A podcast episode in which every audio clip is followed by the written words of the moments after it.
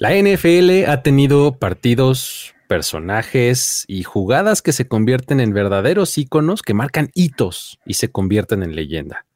La Inmaculada Recepción es claramente uno de ellos.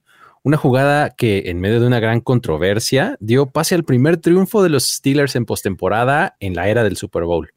Uno que daría inicio además a la década dorada para el equipo, la, aquella década de los 70 Hoy vamos a recapitular por qué esta jugada destaca y también haremos un rastreo de qué pasó con el balón con el que Franco Harris anotó aquel touchdown decisivo. Además, por supuesto que vamos a hablar de un par de reencuentros que tuvieron lugar el sábado por la noche en Buffalo, donde Josh Allen y Stephon Diggs volvieron a ver a dos personas especiales para ellos, a quienes conocieron durante el verano. Esto es Historias de NFL para decir wow, relatos y anécdotas de los protagonistas de la liga. La NFL es un universo de narrativa, testimonio, ocurrencia y memorias que nunca, nunca dejan de sorprender. Y todas las reunimos aquí. Historias de NFL para decir wow, wow, wow, wow, wow, wow, wow. Con Luis Obregón y Miguel Ángeles es. Mi querido Miguel Ángeles es, ¿cómo estás? Te doy la bienvenida a ti y a todos los que escuchan este nuevo episodio de nuestro podcast. ¿Cómo estás? Bien, bien, bien, bastante contento ya acercándonos a la Navidad, a estos, este, este periodo como vacacional.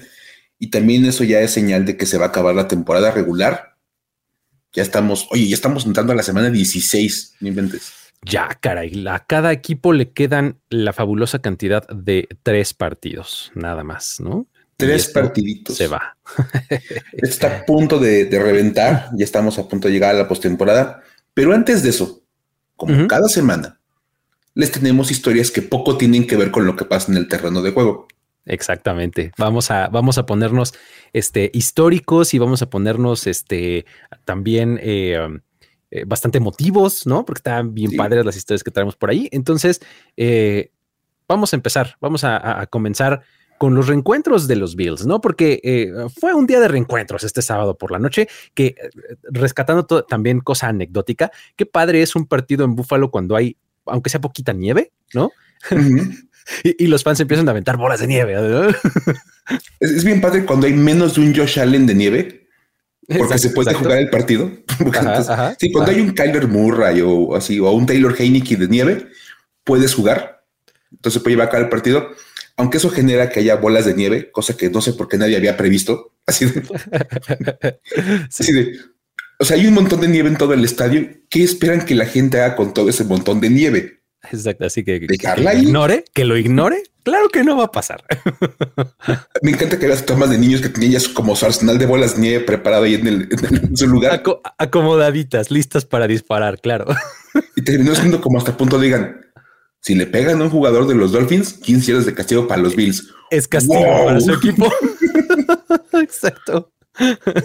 Bueno, pero Fíjate lo que son las cosas. Se, reencontraron los Bills con su estadio lleno de nieve, con los Dolphins, que es un, rival muy odiado. Pero más interesante aún fueron un par de reencuentros que tuvieron los, las, dos, las estrellas de este equipo, Josh Allen y Stephon Diggs, antes del encuentro. Creo que esa es la parte más padre. Sí, son, son un par de reencuentros padrísimos porque eh, además es como que es como la, segunda parte o como la culminación de una historia que se ha venido cocinando durante mucho tiempo en ambos casos, ¿no? La primera es la de Josh Allen con Abby, ¿no? ¿Por qué no nos cuentas? Totalmente. Va, yo, cuento la de Josh Allen, tú cuentas la de Stefan Dix, ¿te parece? Venga, me late. Va, para que ahí, compartamos la historia. Fíjate, Josh Allen, e, e, el, coreback de los Bills, tuvo la oportunidad de reencontrarse con Abby McNett, que es una fan muy especial de los Bills y de Josh Allen. Para los que no lo ubican, eh, Abby es una niña de nueve años que era paciente del hospital pediátrico Oishei. Y Josh Allen la conoció durante el off-season. Ajá, ok. Ya saben que, bueno, los jugadores hacen como labor social y toda la onda. De hecho, hay que decir que Abby se pasó todo el 2021 peleando contra una enfermedad potencialmente mortal llamada, y déjenme tomar aire porque es un nombre medio complicado de estos nombres médicos, Ajá. rhabdomiosarcoma alveolar. Ok, qué bueno que te tocó a ti decirlo porque sí, sí, así como que la tuve que entender un par de veces y aún así tomar aire antes de empezar, porque es, una enfermedad muy rara. Es un tipo de cáncer que se presenta en tejidos blandos, como en los músculos y cosas por el estilo. Está, está cañón, ¿no? Eh, durante su enfermedad, Abby tomó a Josh Allen como una inspiración para seguir adelante. Aquí es donde entra Josh Allen en la historia de Abby. Es, este ídolo, esta inspiración para que ella siga echándole ganas en la vida. Y la empresa de gorras New Era decidió regalarle a Abby la oportunidad de conocer a Josh Allen, lo cual está bastante padre. Está bueno. Muy buena idea. Y le llevaron a Josh Allen a que, a que se reuniera con ella durante el off de esa temporada. Me encanta porque llega Josh Allen, ya sabes, así como que pues, a conocer a Abby. Y pues se pasaron un día de verano lanzando pases, así con un baloncito, este, jugando un poco de golf, entonces como simuladores que puedes este, que, le pegas a la bola y se va como hacia una pantalla, ¿no? Digamos. Ándale, y la pantalla está reflejando como si fuera un campo de golf. Ahí estaban los dos practicando y toda la onda. Y evidentemente, bueno, pues había que aprovechar el tema del patrocinador. Josh Allen llevó a Abby a que eligiera la gorra que iba a utilizar durante la temporada. Eso es. Porque, pues, como aficionado, debes de ocupar una gorra. Claro. los partidos. Y bueno, Allen y Abby, este, ya después de eso, pues se despidieron todo el asunto. Y una de las cosas que dejaron hecha durante ese momento fue elaborar un saludo especial. De esos handshakes especiales que hace Josh Allen con sus receptores. Que es que ese es, este, exacto dato, ¿no? O sea, se supone que Josh Allen tiene un handshake específico con cada uno de sus compañeros de equipo, ¿no? Sí, con cada jugador, así con cada uno de los receptores, con los dineros ofensivos, con todos tiene un saludo y cada saludo es diferente. Sí, sí, ajá. Lo cual está bien padre. Entonces también tiene un saludo especial con Navi. Bien. Entonces, pues obviamente Josh Allen declaró que conocer a Abby fue un recordatorio de por qué él apoya la causa del hospital O'Shea. Es, es un hospital al que él apoya económicamente. Ok. Él dice que la pelea de los niños contra estas enfermedades es algo que siempre va a valer la pena apoyar. Perfecto. estamos totalmente de acuerdo con eso. Muy bien. Esta semana, Abby estuvo en el estadio. Ese es donde viene como el, el punto de reencuentro. Ajá. Ok. Llevaron a Abby al estadio para apoyar a los Bills y obviamente pues la, bajaron ahí como a las laterales y Josh Allen la vio y salió volando para ir a saludarla. Como de qué onda, Abby? Y se echaron el saludo, ya sabes, el, handshake especial que tiene con, tiene con Abby. Este, y pues estaba muy contento Josh Allen de ver a su, a su pequeña amiga. Y lo más padre de todo es que Abby decidió ser ahora la que sorprendiera a Josh Allen en la primera vez cuando se conocieron, el que sorprendió fue Josh Allen, ¿no? Porque llegó y jugó con ella y todo. Aquí fue al revés. Ella decidió hacer la sorpresa y le llevó un regalo. Tú dices, ok, está padre, ¿no? Ok, sí, siempre se aprecia, ¿no? Y, la verdad es que se aprecia mucho más cuando ves el regalo porque le llevó un, eh, al coreback un oso de peluche con un jersey número uno que dice en la espalda Magnet, que es el apellido de Abby. Ajá, ah, ok, Abby Ajá. Este oso se llama Abby Bear y es exactamente igual a uno que ella tiene. Solo que el de ella usa el número 17 y dice Allen en la espalda y es el Yoshi Bear. Ah, buenísimo. O sea, cada uno tiene el oso que representa al otro, ¿no? Al otro, al amigo. Bien. Son osos de peluche de amistad, podemos decirlo así, lo cual está bien padre. Cuando le dieron el regalo a Josh Allen se vio bien sorprendido, así como que de verdad le, le emocionó el, regalo. Y lo que lo hizo todavía más, más especial de lo pensado es que le dijeron, oye, apriétale el piecito al, oso. Agarra a Josh Allen, le aprieta el piecito al oso y se escucha la voz de Abby que está en una grabación que dice, Let's go, Buffalo. Ah, como el clásico grito de guerra, ¿no? Let's go, Buffalo. Ok, Entonces le, grabaron ahí la voz de Abby en el osito para que cada que él apriete el, piecito del, oso, pues él diga, Let's go, Buffalo. Está bien padre. Yo ya no estaba tan emocionado que dijo, ¿saben qué? Pásenme una pluma, porque la única manera de hacer esto más especial es que Abby me lo autografíe. Uf, buenísimo. un gran gesto de parte de Josh Allen, porque obviamente pues eleva el concepto a otro nivel. Le pidieron a Abby que, que le autografiara el, el osito y ya pues con mucho gusto se lo, se lo firmó. Y después tomaron la foto del recuerdo con los regalos, ¿no? Decir, ya sabes, cada quien con su osito de peluche, resumiendo. Ya después hicieron un saludo especial como para despedirse y Josh Allen se regresó al locker para prepararse para el partido contra Miami. Entonces estuvo bien padre, ¿no? Increíble, buenísimo. está, creo que eh, el hecho de que diga Let's Go Buffalo y este que le haya pedido el autógrafo es lo que efectivamente lo lleva al siguiente nivel, ¿no? lo, pasa como a otro estatus a este regalo y obviamente Josh Allen, de verdad, viendo el video y se le nota en la cara de felicidad de Josh Allen como de wow, sí me sorprendieron. sí me sorprendieron. Sí, de verdad lo aprecia porque a fin de cuentas pues está, está bien padre y, ahí, tiene ya su, su Abby Bear para que lo acompañe durante los partidos ahí en el, en el locker. Y es eh, es como la combinación, como te decía, ¿no? De eh, un, alguien que conoció en el verano y ahora regresó ahí ya con nieve, ¿no? En, pleno invierno. Y, lo mismo pasó, o algo muy similar pasó con Stefan Diggs y Aiden, ¿no? Que, pues hay que recordar, o sea, que, este, que, esto fue similar, ¿no? Cuando estaba ahí eh, Allen con Abby en lo suyo y demás, Stefan Diggs estaba teniendo su propio reencuentro. El de él vino con AD Laborde Aiden es un niño de 5 años que Dick conoció durante el training camp de los Bills. Training camp, estamos hablando de julio, ¿no? Por ahí, ¿no? Nick Laborde, padre de Aiden, murió pues hace poco de un aneurisma en el cerebro, ¿no? Y para hacer el cumpleaños de Aiden un poquito más agradable, eh, Alma Durik, que es su mamá, consiguió que sus familiares lo llevaran al training camp de los Bills, ¿no? Entonces, eh, ahí fue cuando vivió una experiencia muy, muy agradable para, para Aiden, ¿no? Que pues realmente estaba pasando por un momento muy complicado porque pues acababa de morir su papá, nada más, ¿no? Entonces, era un niño chiquito, ¿no? O sea, de que 5, 6, 7 años por ahí. O sea, 5 años. Exacto, un niño chiquito, pues que acaba de perder a su papá.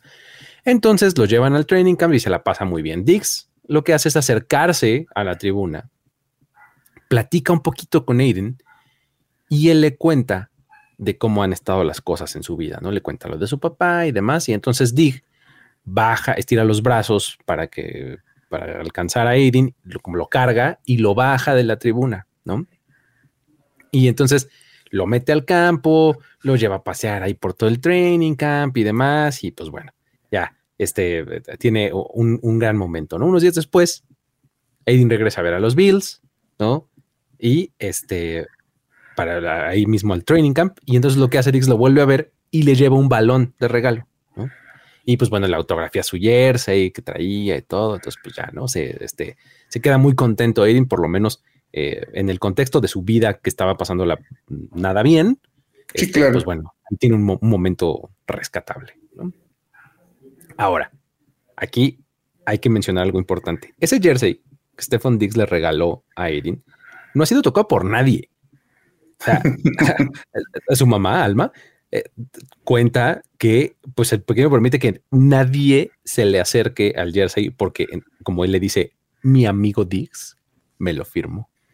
Oh, no, pues con razón. Tiene todo el sentido del mundo. Yo tampoco lo prestaría a nadie. Exacto, así de wow, wow, wow. Mi amigo Dix me lo firmó. No lo toques. Se gasta. eres, ¿no? ¿Eres mi amigo Dix? Si, eres mi amigo Dix, lo puedes tocar, pero si no eres mi amigo Dix, no lo puedes tocar. Me parece válido. Exactamente, ¿no? Entonces, eh, fast forward a el partido de sábado por la noche y en ese momento Aiden estaba también presente de nuevo en ahora en el estadio de los Bills para ver el partido contra los Dolphins. Y el asunto es que Stephon Dix sabía que Aiden iba a estar presente, ¿no? Entonces pues, ya estaba bastante listo. Durante el calentamiento del equipo, el receptor ahí busca, localiza y encuentra a Aiden y le lleva un regalo de Navidad. Y no cualquier regalo, porque pues resulta que ves cómo se acerca Stephon Dix a la tribuna, Aiden estaba en la primera fila, y le dice, ah, ¿cómo estás? Y no sé qué, le baja la gorra y no sé qué, feliz Navidad y no sé cuánto, y entonces le dice, oye, te traigo un regalo. Entonces le da la caja, le da una caja ah, pues ábrelo, sí, ¿no? Muchas gracias. Y al, momento que lo abre, adentro de esta caja, habían unos tenis, pues hechos personalizados, digamos, hechos bajo pedido, que tienen una, como una pintura hecha a mano de Aiden con su papá, Nick. Oh. Padrísimo, porque, o sea, digamos que la base son unos tenis blancos, pero a mano le pintan los colores de los Bills, ¿no? y pues un, momento en el que Aiden está con su papá como conviviendo, ¿no? Entonces, oh, qué buen gesto. Padrísimo, porque pues, imagínate ya ahí, este, tienes algo inmortalizado, padrísimo. Todavía Stefan Dix agarra uno de los zapatos, lo firma, ¿no? Se lo regresa, ¿no? Entonces, eh, lo que dice su mamá, Alma, es que este regalo pues, le regresó el brillo a los ojos, ¿no? A Aiden. Y que este, que en otras palabras, el, más mejor dicho, en, palabras del, pequeño, es el mejor día que ha tenido en mucho tiempo. Qué padre. Pues imagínate, ¿no? Los zapatos que, que, Dix le regaló vienen con ayuda de la Bills Mafia, por supuesto, que no se podía este, hacer ausente nuestro personaje favorito de este programa, ¿no? La Bills Mafia. Y eh, estos zapatos fueron eh, elaborados por Alisa O'Reilly, que es una fan de los Bills, que tiene unos tenis especiales autografiados por Dix. Y pues bueno, eh, estando ahí viendo eh, los clips de Aiden y de, Dix, decidió encargarse de que el pequeño pues tuviera sus propios tenis, ¿no? Y él, ayudó con el diseño, con hacerlos y demás, ¿no? Entonces, así fue como la afición se, se, involucró en este momento, en el reencuentro en el que Stefan Dix tiene con Aiden. Y pues Alma dice que todo esto ha dejado un fuerte impacto en Aiden, que pues ya se ha vuelto un niño que eh, siempre está dispuesto a ayudar a los demás, ¿no? Eh, algo así, como él mismo lo dice, como su amigo Dix, ¿no? Me encanta la parte de que es su amigo Dix. sí. O sea, que ya le dice así, mi amigo Dix, ¿no? Ustedes saben, mi amigo, mi amigo personal, mi cuate, mi brother, mi pana, Ajá. Totalmente, o sea, me encanta. Porque, y, lo, más padre es como dicen, que ya tenga esta, esta idea de lo que debo de hacer es ayudar a los demás. Sí. O sea, como se pueda, lo poquito, lo mucho que pueda hacer, lo voy a hacer para colaborar. Está bien padre, me encanta la historia. Y qué padre que se hayan, se hayan juntado los dos momentos para ambos, ¿no? Para tanto Allen como Dix. Totalmente. Está en, un mismo partido, en un mismo previo de juego eh, contra el rival divisional, sábado por la noche, cerca de Navidad. Este momento padre, ¿no?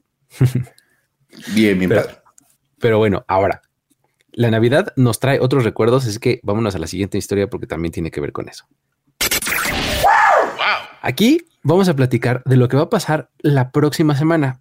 Hay que recordar así rápidamente que eh, tanto esta semana pasada como la siguiente tenemos partidos en sábado, ¿no? La semana pasada tuvimos tres y esta próxima semana vamos a tener la gran mayoría de los partidos en sábado. El sábado 24 de diciembre, en la víspera de Navidad, ¿no?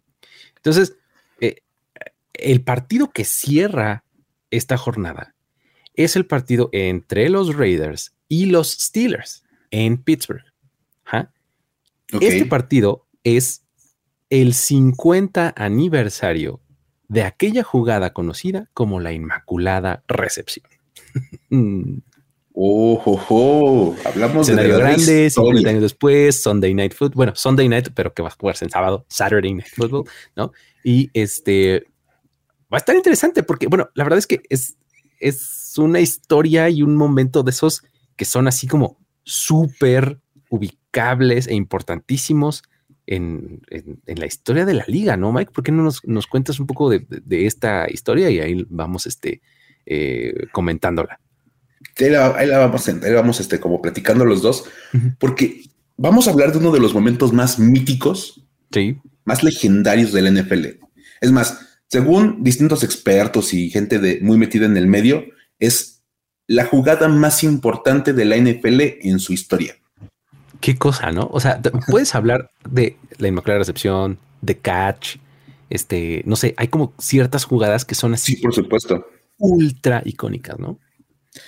Este, el, mejor juego de, todo, de toda la historia, ya sabes, ese, ese tipo de jugadas, el, tazón del hielo, con el, con el coreback sneak. O sea, hay muchas jugadas que dices, se ubico perfectamente, ¿no? Este, vamos, y buenas y malas y de todo, todo caso, pero una, una, cosa como muy generalizada es que la Inmaculada Recepción es la mejor de todas.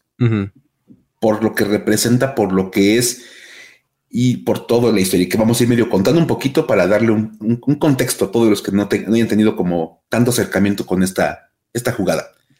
De entrada hay que decir que la Inmaculada Recepción ocurrió el 23 de diciembre de 1972 en un juego de postemporada entre Steelers y Raiders, como ya decías, esta repetición del, partido. Pongamos el contexto. Oakland ganaba el partido 13 a 6 y quedaban unos 30 segundos en el reloj de juego, poquito menos. Estábamos ya al final del partido. Era cuarta y 10 por avanzar. O sea, imagínate nada más, cuarta y 10, 30 segundos, vas perdiendo por 7 puntos. Está, está impresionante. Este está increíble. Agarran este Terry Bradshaw, lanza un pase para John Fuqua, que eh, al momento de ir por el balón es golpeado por el safety Jack Tatum, que aparte era violentísimo con sus golpes. Le mete un muy buen golpazo a, a que al momento de, tratar de atrapar el balón, y eso hace que el balón salga disparado hacia atrás. O sea, como de regreso hacia, hacia, la, hacia la, ofensiva de los Steelers. Y ahí viene el momento. Franco Harris, el corredor de los Steelers, venía corriendo hacia donde estaba Fuqua y se encontró el balón en el camino. O sea, el balón rebota en, el impacto de Tatum con viene hacia Franco Harris y lo levanta básicamente del suelo. Sí, a ras de piso, así tal cual, ¿no? Ajá. bueno, dicen porque realmente nadie lo vio. Es que en tele nadie lo vio. Hay que decir, hay que aclarar esas cosas, pero dicen que agarró a ras de suelo. Harris agarra el balón, se escapa por la banda y entra a la zona de anotación.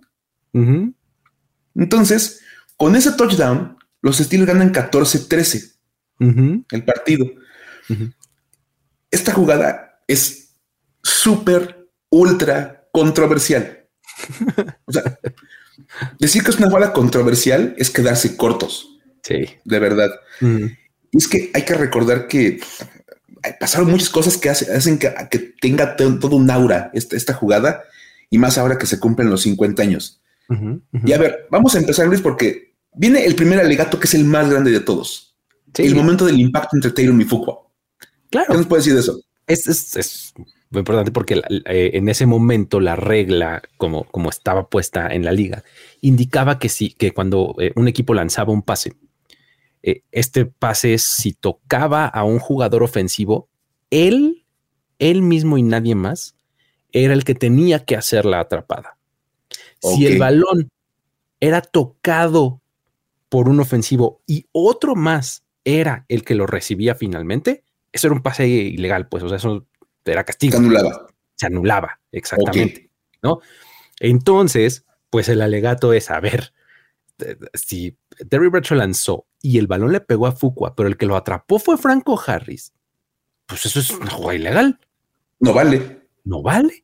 ¿No? Ahora, si le hubiera pegado a Jack Tatum el balón, entonces, ok, va, porque si un defensivo toca el balón, entonces sí, ya cualquier ofensivo lo puede este, recibir sin ningún problema, ¿no? Entonces ahí está el, la razón de este alegato, ¿no?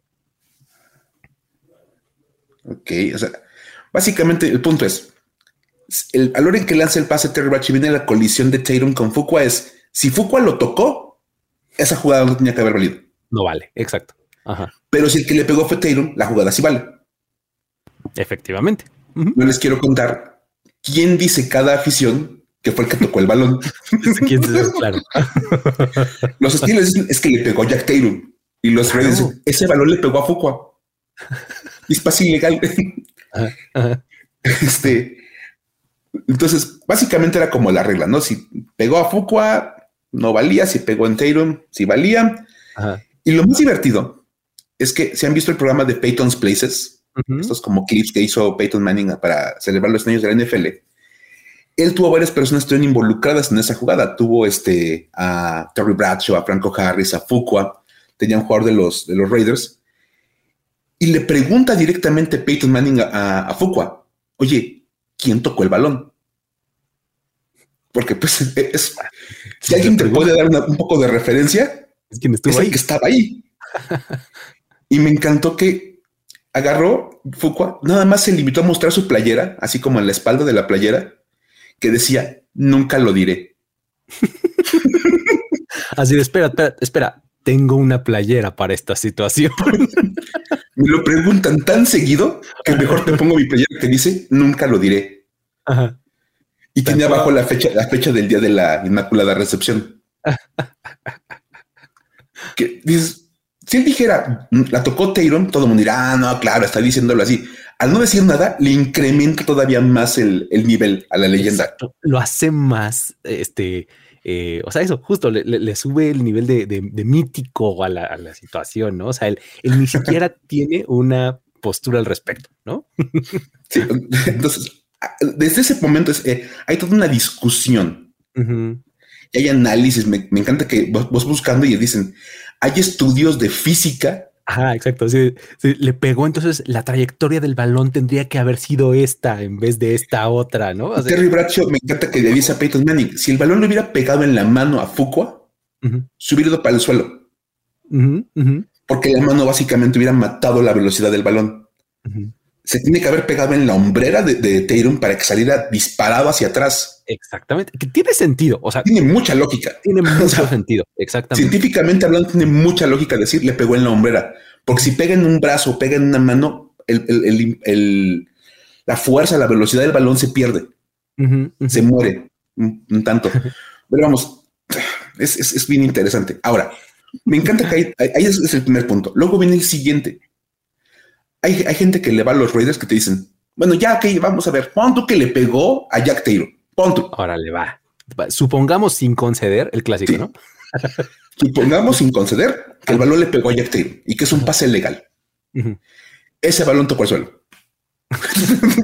sí, porque o sea, Franco Harris no, no lo atrapó. No la levantó. o sea, realmente la levantó del suelo. Ajá. Entonces ahí viene el siguiente punto de controversia.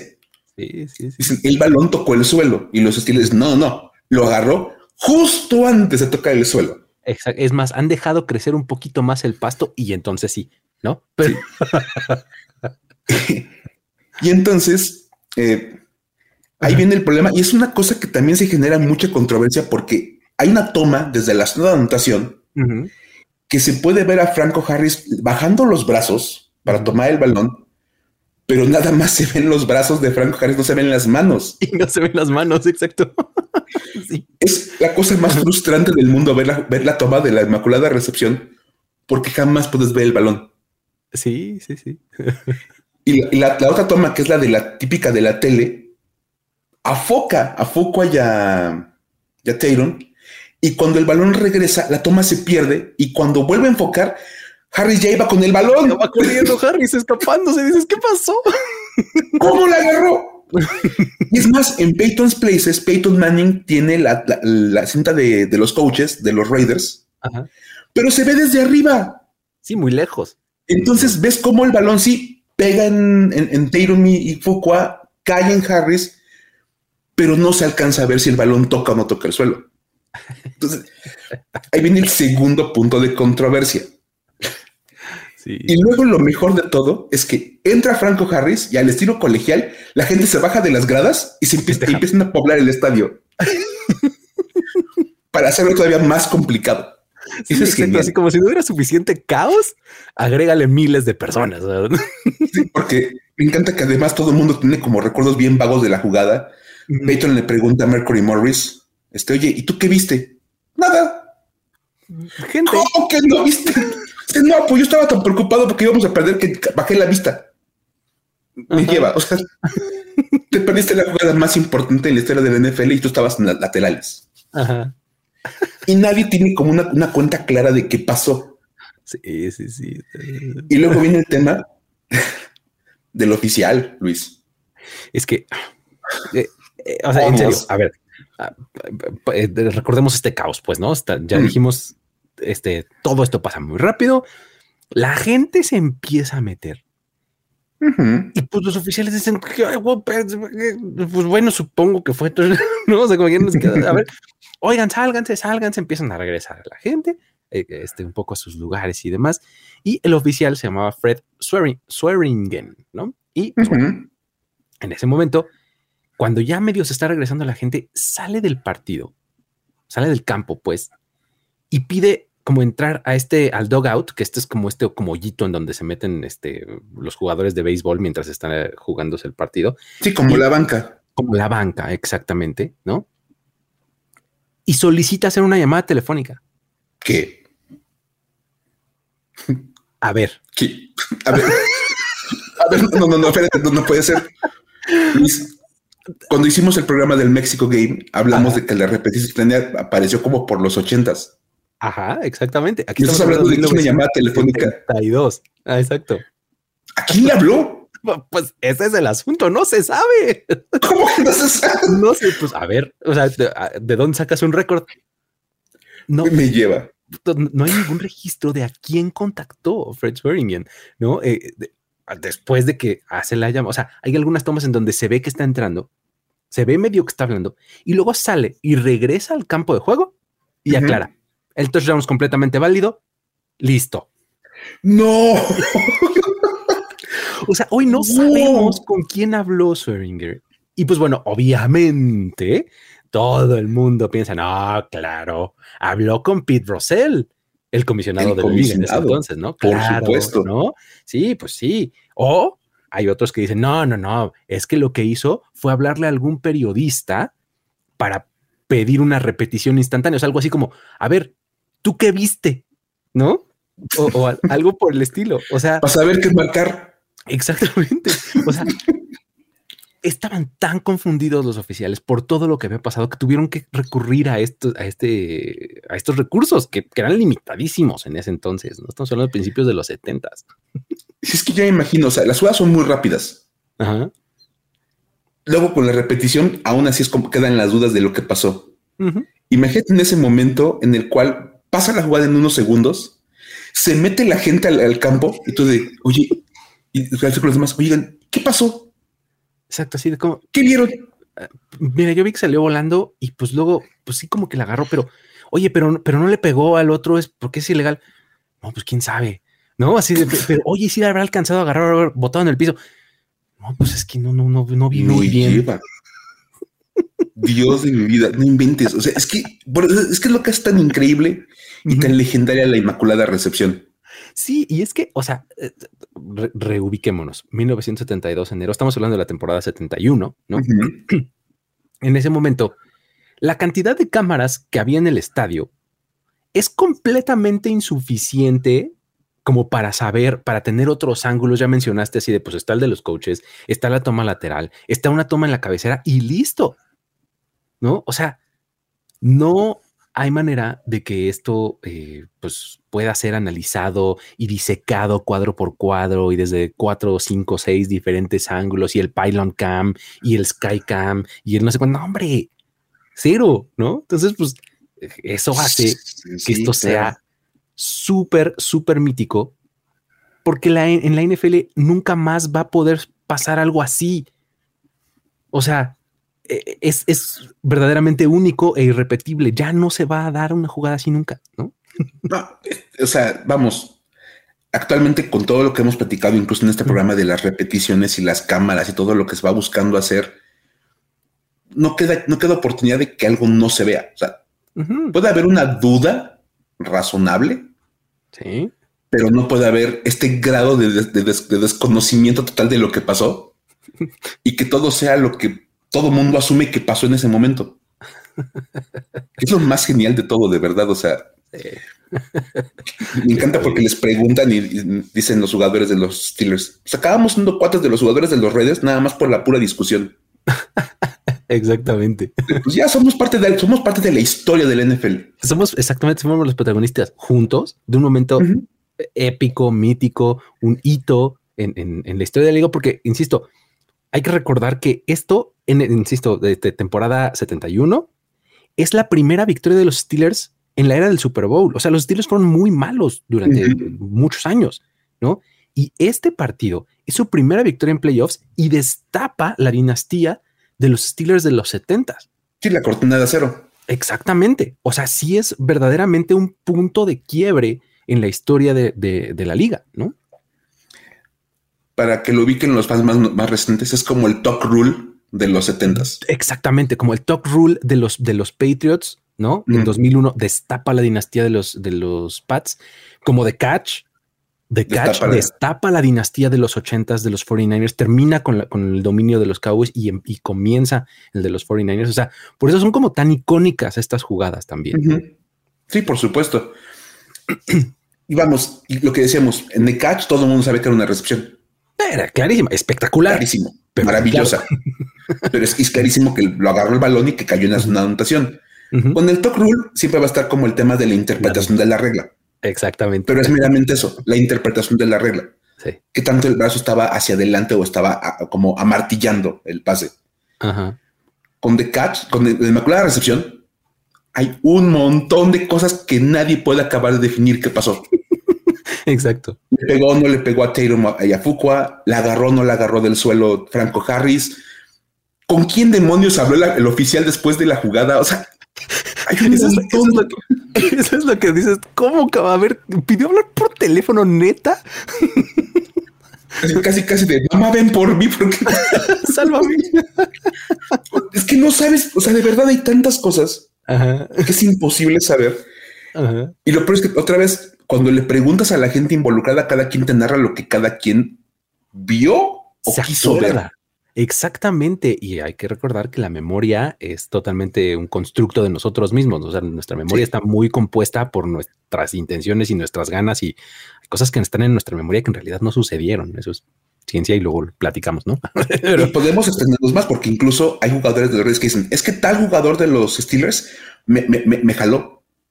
Sí, claro. Hubo un holding, hubo un keeping, entonces alegan mil cosas, o sea, si tú le preguntas a cada uno de los involucrados en esa jugada, ocurrieron como 20 cosas diferentes.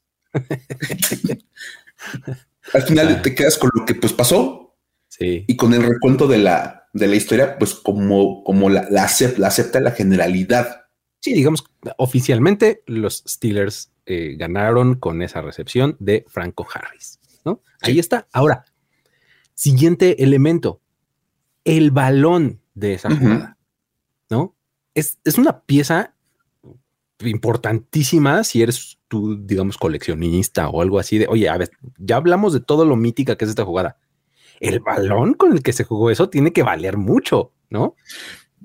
Sí, vamos, es, es una pieza literalmente histórica para la NFL. Ahora, ¿qué pasó con ese balón? Es medio un misterio, o sea, es, un poco similar a esto, ¿no? O sea, a la jugada misma, porque ese es entre un misterio porque es muy difícil comprobarlo al 100%, ¿no? En dónde está ese balón, pero hay mucha, eh, como mucha, mucha tradición oral y mucho, mucho reportaje y demás que, platica qué pasó con, ese balón, ¿no?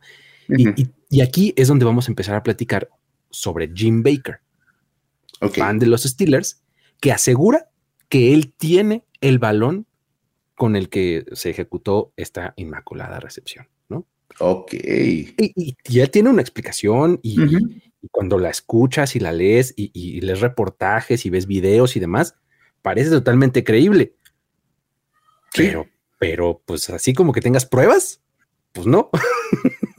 ¿No? Es que, es que otra vez es como una, otra vez es una historia en la que te cuentan lo que la persona vivió y es su palabra contra la historia, porque pues no hay manera de comprobar que no. Exactamente, o sea, es su palabra contra la de los demás. A lo mejor mañana sale otro que dice, no, no, no, él está mintiendo aquí, este es en el balón, este es realmente el balón, ¿no? Y te cuenta otra historia también súper convincente, ¿no? Y lo más interesante es que realmente, si uno busca, nadie más reclama tener ese balón. Exacto, eso le da más validez, exacto. Le da mucho peso a la historia de, Jim Baker. Ajá. Y si quieres, vamos platicando un poquito cómo va. Sí, sí, sí. Eh, eh, vamos a contextualizar porque unas horas antes del, partido, Jim Baker lleva por primera vez del hospital a su casa a su segundo hijo recién nacido, Sam Baker. ¿ah? Tenía a su esposa eh, internada, ya da, a luz a su hijo y el día del juego la, dan de alta, la lleva a su, a su casa y después se va al partido. Unos días antes, Jim había comprado unos boletos para el partido de, por parte de un amigo y este, esos dos boletos los iban a usar él y su sobrino. El partido iba a ser en el Three, River Stadium, que era la casa de los Steelers en ese momento, y eh, sus boletos estaban allí ubicados por ahí de la yarda 30 del lado de la banca de los Raiders. ¿no? Unos boletos buenos porque pues, este, en la sección de hasta abajo, eh, atrás del equipo este, visitante en ese momento, o sea, eran, eran buenos. Buenos, boletos. ¿no? Entonces, este, Así es como se hace él de sus boletos, ¿no? Ve todo el partido y en el momento en el que llega el touchdown de Franco Harris, parte de esta este, turba de gente que invade el campo, estaba él, Jim, este, Jim Baker y su sobrino. ¡Vamos, okay. ¿no? La euforia. Ganamos, claro. en la euforia ellos brincan, brincan al campo, ¿no? Este, y Jim Baker, pues en ese momento así, pues está poniendo completamente atención a Franco Harris y al balón mismo. Y observa cómo Franco Harris tira el balón y el personal de, pues, de utilería y demás recupera ese balón y lo regresa para que se patee el punto extra. Ok. Cosa importante, una vez más, estamos hablando de principios de los 70 no había todavía estos balones específicos, los cables y los, o sea, que ya ves que hay tres diferentes, unos para patadas, otros para jugar y demás. Aquí era un solo tipo de balón y entonces después del touchdown vas y pateas el gol de campo. Perdón, el punto extra, no campo, el punto extra, ¿no? Con ese mismo eh, viene el intento de extra, entra sin ningún problema, ya ahí se desliza sobre las redes que hay ahí atrás de, los postes y cae al campo, pero atrás ya de la zona de anotación estaba un montón de gente. Claro. Entonces cae ahí y todo el mundo va por el balón y, de repente ahí se arma casi casi que la melee de rugby. Y entonces el que termina saliendo con ese balón es Jim Baker. Ok. termina saliendo ahí con el balón. Se abre paso entre la multitud, ¿no? Agarra a su sobrino y vámonos a la salida, fuga. O sea, ya lo que menos quería era que le, que le quitaran el balón. Ya me, ya me quedé con este balón. Lo mete abajo de su abrigo, que llama para que así pasar inadvertido y se sale del estadio. Entonces, eh, digo, él, cuenta esta historia así y llega al, este, al estacionamiento. Y ahí en el estacionamiento del Three River Stadium se escuchaban los gritos y demás. Y él ya saliendo ve a un, coche en, el estacionamiento con una pareja adentro. Que pues eh, lo que él cuenta ahora es que eh, esta pareja había querido ir al partido, pero no encontraron boletos ya disponibles. Y como ya estaban ahí en el estacionamiento, se quedan a escuchar el partido por radio y un poco escuchar los gritos desde adentro y demás, ¿no? Entonces, este, les toca la ventana así, a ver, déjenme escuchar, ¿no? Y entonces baja la ventana y ahí es como él se entera que dan por válido el, touchdown por radio, porque él traía ya, su balón, ¿no? el balón que él traía sí era muy importante. Exactamente. ¿No? Ok. Y pues ya estando con ellos, ya pues acaba el partido y demás, le dicen, oye, dame un ride, sí, lo alcanzan a sacar, lo, ayudan a cruzar el puente que estaba, que, unía este, ahí el River Stadium con em, el Gateway Center, que es una instalación que está ahí de, cercana, que era donde él había dejado su coche. Entonces ya. Eh, vámonos. Unas horas después, Jim llega a su casa. Imagínate con la pieza de memorabilia, ¿no? Así que ante sus ojos era el regalo perfecto para su hijo recién nacido, Sam, ¿no? Ok. y pues obviamente a partir de ese momento, este balón y la criatura, Sam, ya están conectados de por vida, ¿no? O sea, ahí está, ¿no? Y pues bueno, esa misma noche, o sea, como que ya para lo que le acaba de dar todavía más validez a este, a este cuento que podría haber inventado sin ningún problema este señor, haberse parado en un Walmart y comprado un balón y decir que se lo gana. O sea, o sea, pudo haber pasado, ¿no? pero, este, lo que le da todavía más validez es que, perdón, esa misma noche, el cuñado de Jim era Bob Pavuchak. Bob Pavuchak era un fotógrafo del Pittsburgh Press and Post Gazette, este periódico de gran reconocimiento eh, en, la, en, la, ciudad y en el estado de Pensilvania, ¿no? Bob Pabuchak va y visita a su hermana, que acababa de tener un bebé, va a conocer al, este, al, al nuevo sobrino, y entonces, ay, órale, qué padre, a ver, y ya, entonces la historia, a ver, pues vamos a tomar unas fotos. Eh, ahí están las fotos publicadas en el Peter Post Gazette que salieron en 2016. Este, encontré este, todo esto se los, relato de un artículo de justamente del Pittsburgh Post Gazette, este, y ves las fotos de la familia así, la esposa, este, con un bebecitito recién nacido, un niño más grande, que es el primer hijo, y está el balón ahí, están pateando y están ahí junto al árbol de Navidad y demás, ¿no? Y entonces desde ahí, pues como que eh, el eh, eh, Bob Pavuchak, que, es, que era en realidad un fotógrafo bastante reconocido, ahí me puse a googlearlo y a ver su trabajo, y era un, foto, un fotógrafo pues muy reconocido del periódico, ¿no? Es como que él le da su sello de, validez. ¿Me claro. Entonces, este, pues ya, de ahí en adelante, eh, este, pues ellos tienen, tienen el balón, ¿no? Y el asunto es que poco después de esto, le empiezan a caer como las ofertas y, o primero un poco el remordimiento y luego las ofertas, ¿no, Mike? Porque... Sí, por supuesto. es que, a ver, está, bien interesante. Eh, es más, hay que decir que en un momento dado, Jim Baker se ofrece a devolver el balón. Te digo, el remordimiento así de, wow, esto como que se me hace que ser importante, ¿no? Como que a lo mejor el equipo lo va a querer. Así, tal vez, tal vez quieran tener el balón de esta jugada. Ajá. Imagínate nada más. Ahora, sí remordimiento, pero tampoco como altruismo total, ¿eh? O sea, dijo, se los regreso, Ajá. pero a cambio quiero boletos de temporada de por vida. Muy bien. O sea, una negociación interesante. Los Steelers rechazaron la oferta. Dije, no, sabes qué, pues olvídalo. Kindly regard. No, no kindly este, deny, perdón.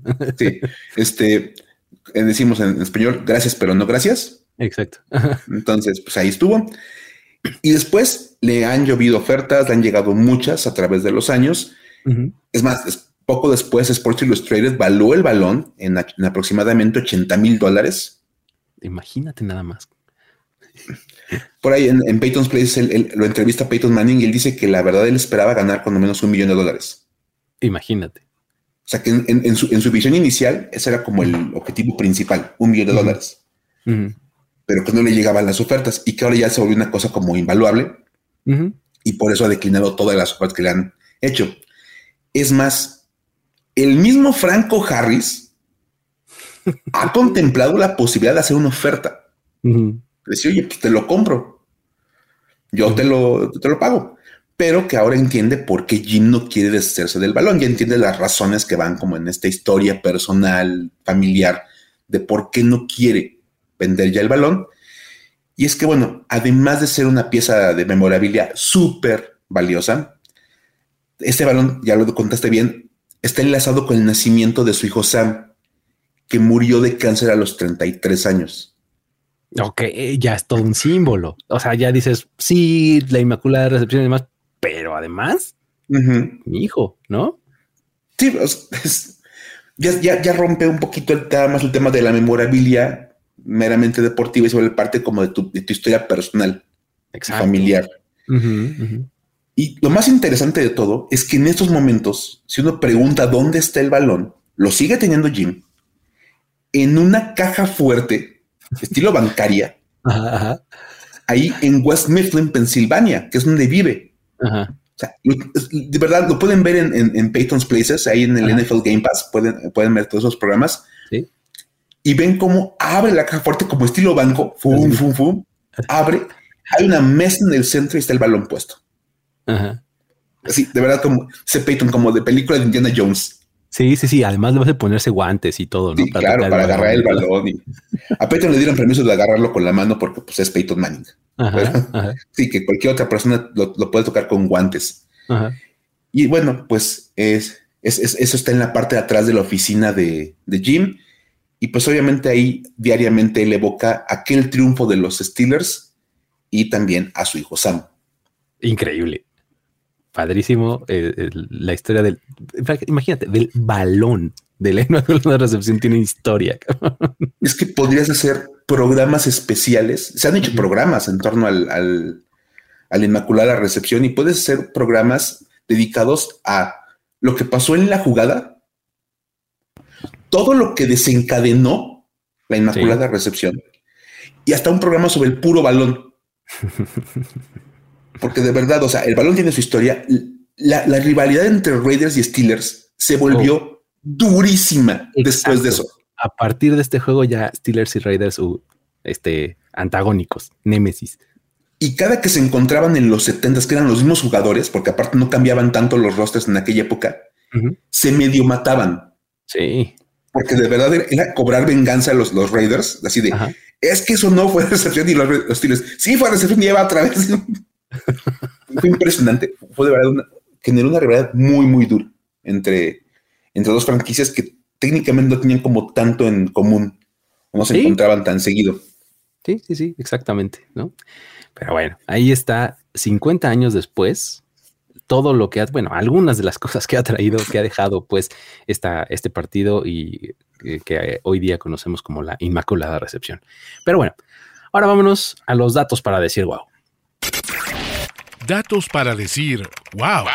A ver, traemos varios datitos ahí, este, padres, y vamos a comenzar porque, por decir cómo, recordemos que aquí además en esta sección de datos para decir wow es donde nos, nos anclamos un poquito más en la realidad, ¿no? Y, en la actualidad, ¿no? Así, este, lo que acaba de pasar en el fin de semana pasado, ¿no?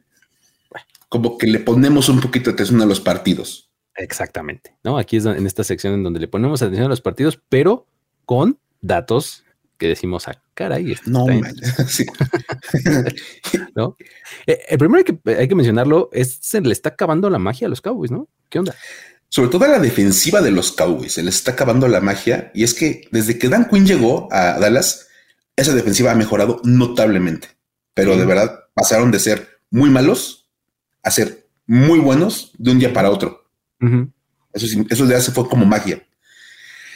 Aunque los últimos dos juegos cuentan una historia bastante diferente. Vamos a decir, porque esto incluso va desde el partido pasado que le ganaron a duras penas a los Texans. Sí. Pero así de arrastrando. Y hay que decir que lo más llamativo es que entre la victoria sobre los Texans y la derrota con los Jaguars, la defensiva de Dallas ha permitido 63 puntos. Ouch. Son un montón. Para una defensiva del nivel de la de los Cowboys, son muchísimos puntos y más considerando los rivales. Sí, o sea, 31.5 puntos, podrías decir, ¿no? Este, por cuál. Más o menos. ¿No? Dices que te los hicieran a lo mejor, no sé, los Bills y los Chiefs o, los Bengals y no sé, los, este, los Eagles. Dices, pues ok, son equipos muy buenos en la ofensiva, son muy poderosos. Sí. Pero que te lo hagan los Texans y los Jaguars que apenas están como en proceso de crecimiento, dices, ah, como que ya no están interesados, como que ya no están tan, tan justificados. sí. Y todavía se pone peor cuando decimos que, como mera referencia, y ahí va el dato, la defensiva de los San Francisco 49ers también ha permitido 63 puntos. Ok. Pero en los últimos seis juegos. ok, no, pues sí. En el triple de partidos. sí, dices 31.5 puntos por partido han permitido los Cowboys. Los, los reciben 10 puntos y medio por partido. Tal cual. Nada más para la referencia de qué tanto ha bajado la defensiva de Dallas en, las últimas dos semanas. Hijo, abusados. Ahí este podría estar en peligro ese sit número 5. Pero bueno, eh, ese, es, ese es uno. Ahora, tenemos que continuar hablando de Brock Purdy, ¿no? Porque. Imposible no hablar de él. Sí, la leyenda sigue creciendo, ¿no? Y pues bueno, en este que fue su segundo partido como titular, volvió a tener una buena actuación y acaba de lograr algo poco visto. O sea, está interesante porque se unió a Aaron Rodgers como los únicos corebacks desde al menos 1950 en tener un rating de 115 puntos o más en sus dos primeros partidos como titular. El Mystery Relevant. Exactamente. Ese mismo. Dios de mi vida. Por si necesitaba algo que ir incrementando su historia. Tal cual, ¿no? Entonces, a ver, digo, por eso la gente este, dice, hombre, este va a ser el primer este, Mystery Relevant en ganar el Super Bowl, ¿no? O sea, entre que su defensiva permite 10 puntos y cachito puntos por juego en los últimos seis. Y esto, pues como que te lo explicas, ¿no? totalmente, totalmente, totalmente. Y bueno, una cosa que tampoco podemos explicar es la última jugada en el Raiders contra Patriots. Eh, eh, me, deja sin palabras hoy día, pero en el momento en el que sucedió, es de las cosas que más escándalo me ha hecho hacer, no sé, en los últimos años, realmente. Sí, sí, sí, de verdad. o sea, yo coincido, la vi, la vi, la vi cuando ocurrió y esto de pegar un grito de ¿qué pasó? ¿Qué demonios está pasando? O sea, de verdad, ni siquiera le vas a esos equipos. No, pero, y una reacción. Exacto.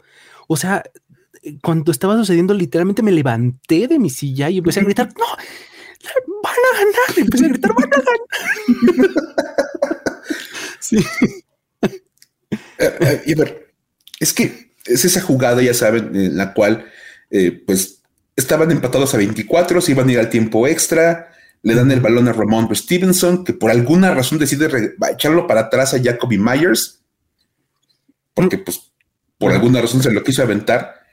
Y por alguna razón todavía más increíble, Jacoby Myers lo aventó como 20 yardas para atrás. Además, el brazo de, de Jacoby Myers, ¿eh? o sea, no fue un pase cortito.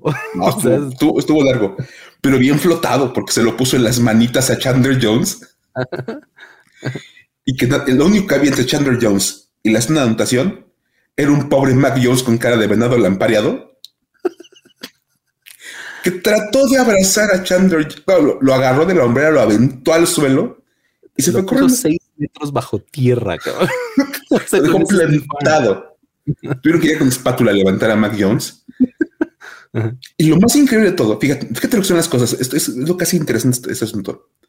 Oficialmente, y se, marca en el scoreboard que es un fumble. Sí. Porque es un pase hacia atrás. Exactamente. Entonces no es una intercepción, es un fumble recuperado por Chandler Jones. Y entonces, a la hora de marcar qué fue lo que ocurrió en la última jugada, dicen acarreo de Ramondre Stevenson, fumble de Ramondre Stevenson, fumble de Jacoby Myers, recuperado por Chandler Jones, devuelto para anotación. Exacto. Ajá. Más o menos así se redactó la jugada. Ante esto, esta es la tercera vez en la historia que un partido termina con un fumble devuelto para touchdown para dar la victoria a ese equipo. o sea, así de rara es la, jugada, ¿no? O sea, te ha pasado tres veces. Este. que en tres ocasiones en la historia se haya definido con un fumble devuelto para touchdown. Imagínate nada más. Además del partido de ayer, bueno, del, perdón, del domingo, fue, este, fue el domingo, quedan otros dos juegos. Uno fue un fumble devuelto por Chuck Shonda de los Patriots. Ah, ok. que lo hizo sobre los New York Titans, ah. ahora conocidos como Jets, en 1960. Hablamos del nacimiento de la AFL. Tal cual, exactamente. Y el otro lo hizo Dave Casper de los Raiders los dos equipos que te protagonizaron también fueron protagonistas de los otros dos. De las otras dos. Dave Casper lo hace en 1978, hablando de jugadas legendarias, en el famosísimo Holy Roller Game. Exacto. Sí, pues ese fútbol que se van empujando, empujando, empujando, empujando, empujando. ahí soltó el balón y lo fue empujando. Lo fue llevando, llevando, llevando como, como, así, como dirlo, acarreando como, como borreguito al corral. Hasta que llegó a la anotación y se comentó encima de él. A, raíz de eso cambia también la regla, ¿no? De que ahora no puedes fumblear hacia adelante, ¿no? Para decirlo. Por supuesto, porque fue un fumble bien raro. Literalmente con toda la mala intención. Sí, pues sí. Entonces, fíjate nada más en qué nivel de historia nos encontramos con ese, ese Pats contra Raiders bien, bien extraño. Buenísimo, ahí está. Ahora, eh, del otro lado también tenemos a Tom Brady, que sigue teniendo primeras veces a estas alturas de su carrera. Mm, interesante. Los Buccaneers perdieron el juego eh, eh, ahora este, este, este, fin de semana cuando iban ganando 17-0 en algún momento. Esto nos trajo ahí un par de datos. El primero es que esta es la primera vez en la carrera de Tom Brady que su equipo deja ir una, una ventaja, perdón, de 17 puntos. O sea, la primera vez en 23 años. O sea, creo que había habido 90 instancias, incluyendo la, de este fin de semana, en las que se había presentado esto y pues iba 89 ganados, 0 perdidos. Y en el partido 90, perdió. ¿No? Nunca había dejado ir una ventaja de 17 puntos Tom Brady. Ahora, esa es la primera. La segunda es la otra que nos dice que con esta derrota los Buccaneers ya llegan a, un récord de 6-8, 6 ganados, 8 perdidos. Lo que marca la primera vez en la carrera de Brady que su equipo tiene 8 derrotas en una temporada. Oh, sí es cierto. O sea, si piensas que está en su temporada número 23, Tom Brady nunca había estado ni siquiera, o sea, nunca había terminado una, temporada ni siquiera punto 500, o sea, a la mitad. Ya no digas derrota, o sea, una, temporada perdedora. En todos los años en los que ha jugado Tom Brady, ha tenido récord ganador. Y esta ya no se va a poder, porque con ocho, con ocho derrotas, pues a menos que gane todo lo que le queda, ¿no? Pues se va a poder ir 9 8, ¿no? O sea, y además aguas con los empates, ¿no? wow, o sea, vamos, cuando uno habla de los años malos de Brady, ese sí puede ser justificablemente un año malo. Sí. Con, números en la mano. Sí, totalmente. Sí, sí, sí. Entonces, algunas, algunas primeras veces que, Tom Brady tal vez hubiera querido haber evitado, pero este, pues ya se presentaron, ¿no? Ahí está. wow, la verdad, wow. Tremendamente. Ahí están los datos para decir wow y también las historias que les trajimos eh, el día de hoy. Un, un, par de historias compuestas por otras dos historias más chiquitas. Este, Esperamos que les haya gustado. Si así fue, ahí denle eh, eh, like, una reseña a este, a este episodio en la plataforma que ustedes lo consuman. Eh, un aviso parroquial importante ahora en, despuesito del, Super Bowl, del, este, del partido de Navidad, perdón.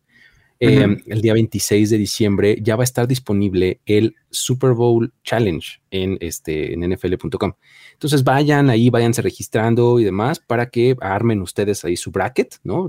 Para decir cómo van a, darse los, este, los duelos de playoffs hasta eh, determinar el campeón del Super Bowl. Obviamente ustedes pueden ya meter sus elecciones una vez que están definidos todos los equipos, ¿no? Claro.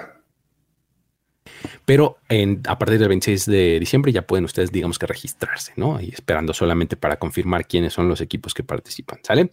Eh, va a estar interesante, ahí va a haber una liga de mundo NFL en donde vamos a estar ahí nosotros haciendo nuestras predicciones y demás, y pues seguramente va a haber algún premio coqueto para ustedes, si, si les va bien. ¿Sale? Con eso, Muy bien. Mi querido Mike, nos despedimos. Pues no, sí, sobre todo desearles a todos una feliz Navidad, que la pasen muy bien y vean, vean la NFL, luego cenan, luego se levantan, comen recalentado y siguen viendo NFL. Ese es el plan para el fin de semana. ¿Qué mejor cosa pueden hacer? mientras ustedes estén preparando la cena, poniendo la mesa, lo que sea, ahí pongan los partidos que van a estar interesantes. Ya cerca de cuando ya esté la familia y demás, van a estar justo los Steelers contra los Raiders jugando en la noche. Pueden contar esta historia. Exactamente, les acabamos de dar gran, gran material para su cena de Navidad. ¿Sale? Sobre todo si les dicen, oye, mi hija, mi hijo, y la novia, el novio, mejor platícale del partido de los Steelers contra los Raiders. Tú sabías, tía, tú sabías, tía, que estos dos equipos Así de, oye, hijo ¿y la novia? ¿Tú sabías que este partido tiene un chorro de historia? Hombre, ya ahí te cambias la jugada. Y vámonos. Tienes la siguiente media hora resuelta. de nada, de nada por eso. Este. Ahí nos deben una, pero pues no, no, se las vamos a cobrar, no se preocupen. De nada. Muy bien, con eso nos despedimos, amigos. Muchísimas gracias. Luis Obregón y Miguel Ángeles es. Les dicen hasta la próxima. Bye bye. Bye. Esto fue Historias de NFL para decir wow, wow, wow, wow, wow, wow, Los relatos y anécdotas de los protagonistas de la liga directo a tus oídos. Con Luis Obregón y Miguel Ángeles es. Voz en off, Antonio Sempe. Una producción de primero y diez. Hello, it is Ryan, and I was on a flight the other day playing one of my favorite social spin slot games on chumbacasino.com. I looked over the person sitting next to me, and you know what they were doing? They were also playing Chumba Casino. Coincidence? I think not. Everybody's loving having fun with it. Chumba Casino is home to hundreds of casino style games that you can play for free anytime, anywhere, even at 30,000 feet. So sign up now at chumbacasino.com to claim your free welcome bonus. That's chumbacasino.com and live the Chumba life. No purchase necessary. VGW, void, were prohibited by law. See terms and conditions 18 plus.